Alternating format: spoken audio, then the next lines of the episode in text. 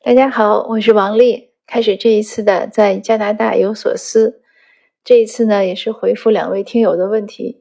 他们两个问题呢正好都差不多，还是关于学什么专业呀，在温哥华、在加拿大工呃找工作容不容易啊，怎么创业啊之类的问题。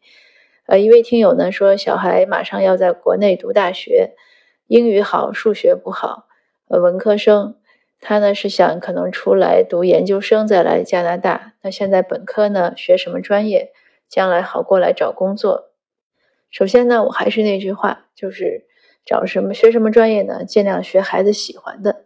但是呢，我也知道现在很多孩子，呃，还有很多孩子呢是找不到自己喜欢的。很多家长呢，呃，又有一些认为好找工作的，那是不是要学那些专业呢？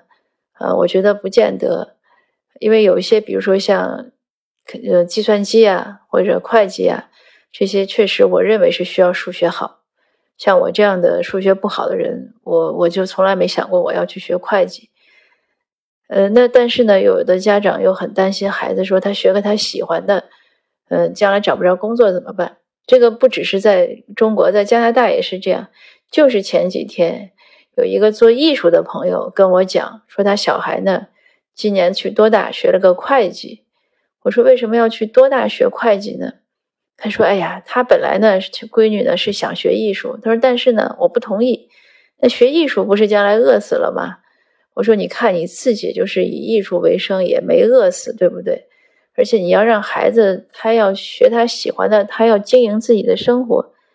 我总是说，我说如果我们家长总是觉得。孩子怎么都不如自己，只有自己才能更好的帮助孩子设计好未来。我说这个其实是教育的失败。如果我们要是都是觉得我们能主导孩子的未来，那孩子的未来一定不会好。这个显而易见，都不用多想。你想，你的孩子三四十了，还要听你的，或者说他还没有能力经营好自己的生活，你说他能好吗？对不对？所以呢，家长要早放手。要多让孩子有主观能动性，有内驱力。这些话呢，咱们说了很多遍了，老生常谈，就是说一遍，互相提醒一遍吧。那再说回这个孩子上大学，如果孩子英语好又喜欢英语呢，那我也建议呢，如果他没有其他更喜欢的专业，那他其实学英语就蛮好。当然，这个家长呢也是问我说，他如果学英语，英语是不是好？我说对，因为我据我出来这十一年了，我观察。凡是在这儿找工作一来了就找的特顺利的，或者是在这儿一来了就很快能学一个习的，大部分呢都是国内本科学英语的。所以呢，有的人说学英语的出来有什么用呀？那出来加拿大人家都会说英语，错了，学英语的呢才是学了个万金油的专业。那因此我也建议很多准移民呀，或者要准备来的移民呀，我说你们没事干的时候呢就学英语。这个英语这个东西啊，真的是学无止境。那所以呢，这位家长呢就是这样，还是让孩子自己想他想学什么。而且现在我觉得国内的大学也是这样吧，他可以有双主修，对不对？呃，就 double major 可以选两个专业，你可以让他再修一个其他的专业，他喜欢的，但是一定。呃，所以家长呢就是尽量让孩子想想自己喜欢什么。如果孩子到了十七八还不知道自己喜欢什么呢？这个其实呢。也是有点遗憾。那好，这个问题呢，我们就分析到这儿。那另外呢，也是一位听友呢，他是准备移民，他呢是学长笛的，他在国内呢是做音乐培训。他问我过来好不好谋生？我说，据我所知啊，学音乐培训的呢，过来都挺容易赚钱的。我前几天还去一个豪宅做客，那个豪宅的主人呢，人家就就是教钢琴。所以我都觉得 挺羡慕的。我说教钢琴能教出这么大个宅子也不容易。那当然也可能这个钢琴老师他很有名气啊，课程课课时费可能收的高一点。但普遍来说呢，呃，你学乐器过来开个乐器培训班呀，自己教呀，或者再找一些其他老师一起教呀，呃，谋生应该是不难的，应该不是问题。那长笛呢？当然可能不如钢琴那么普遍，但是学长笛的肯定也是有人的，而且现在的很多孩子呢，都不是很愿意，可能反而不愿意，很多孩子不愿意学钢琴，因为钢琴太普遍了。那长笛呢，你走哪儿都能带着，能自己学也挺好，能自己随时自娱自乐。所以我觉得长笛有长笛的好。那像我小孩学乐器，他就学打鼓，他就不想学钢琴。当然，打鼓他也没有全部坚持下来，但这是另外一回事。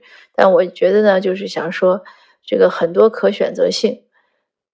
那当然了，这位教长笛的老师呢，也要开始学学英语，因为出来的你收的孩子不是说只会教说中文的，可能有一些小孩，即使是华裔，他生在这儿呀，或者过来时间久，他可能也不怎么会说中文，所以呢，你可能还要用英文跟他有一个简单的交流。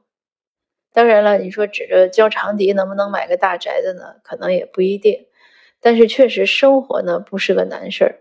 就像现在说通货膨胀确实挺高的，但是如果你经济管理的好，有一些基本收入呢，简单的普通的日子呢还是可以过下去的，而且吃的呀、穿的、用的也不会比国内的差，就或者说不会比国内一定程度的差吧，因为这种东西呢也没有止境，如果要去要去总是比较呀、去追求，那就很多，但是如果只是日常生活，就是满足于好，这东西好用、实用，呃，这都这食物吃着有营养、安全、健康。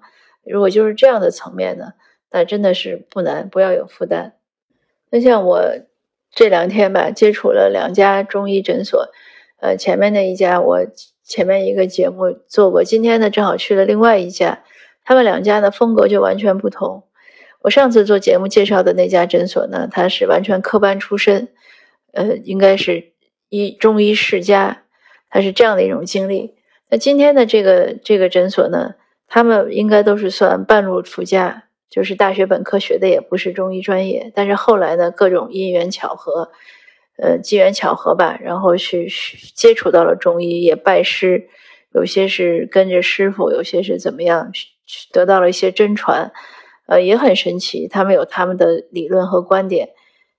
那所以呢，我说这个例子就是想说，这个条条大路通罗马，你看就是一个中医，你也有有不同的这样的一种路径。那我在两边呢，因为我今天下午这个这个中医朋友呢，也是邀请我去体验一下，我也去体验了一下，就体验了一下呢，还遇到俩熟人儿。嗯，在那一个第一个诊所呢，也是遇到了熟人，而且知道了有一些是共同的，就是他的一些客人也是我的朋友啊，熟人。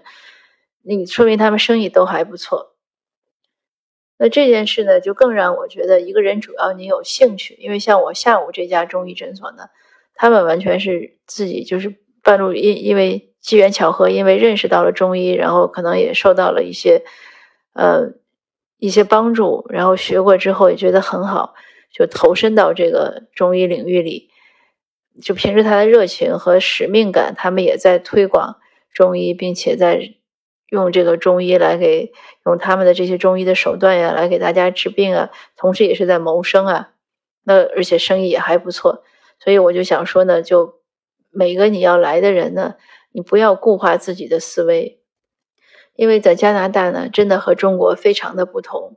所以如果用只用国内的那些思维呢，呃，可能很难以想象出来这边的一些复杂性和多样性。但是它这种复杂性啊、多样性啊、灵活性啊，归根结底就是一种非常大的可能性。就是在这儿，你可以可能用你可以想到的，或者可能从来都没有想到的一些方式去生活、去赚钱，呃，并且能去享受人生，这个是毫无问题的。但前提呢，一定是要勤奋，你要热爱生活，要有足够的时间的这样精力的投入。呃，如果说躺平呢，可能在哪儿都不行，因为没有天上掉馅儿饼的事情。那今天的分享呢，大概就到这儿。嗯，谢谢您的收听。您有什么问题呢？也欢迎在留言给我。呃，也欢迎加我新泥匠，我在我的很多节目下面呢都写了我的这个联系方式。呃，那我们下次见。我同时呢也祝愿那些想来的朋友和已经来的朋友。都能在加拿大过得很好，而且是越过越好。好的，我们下次见。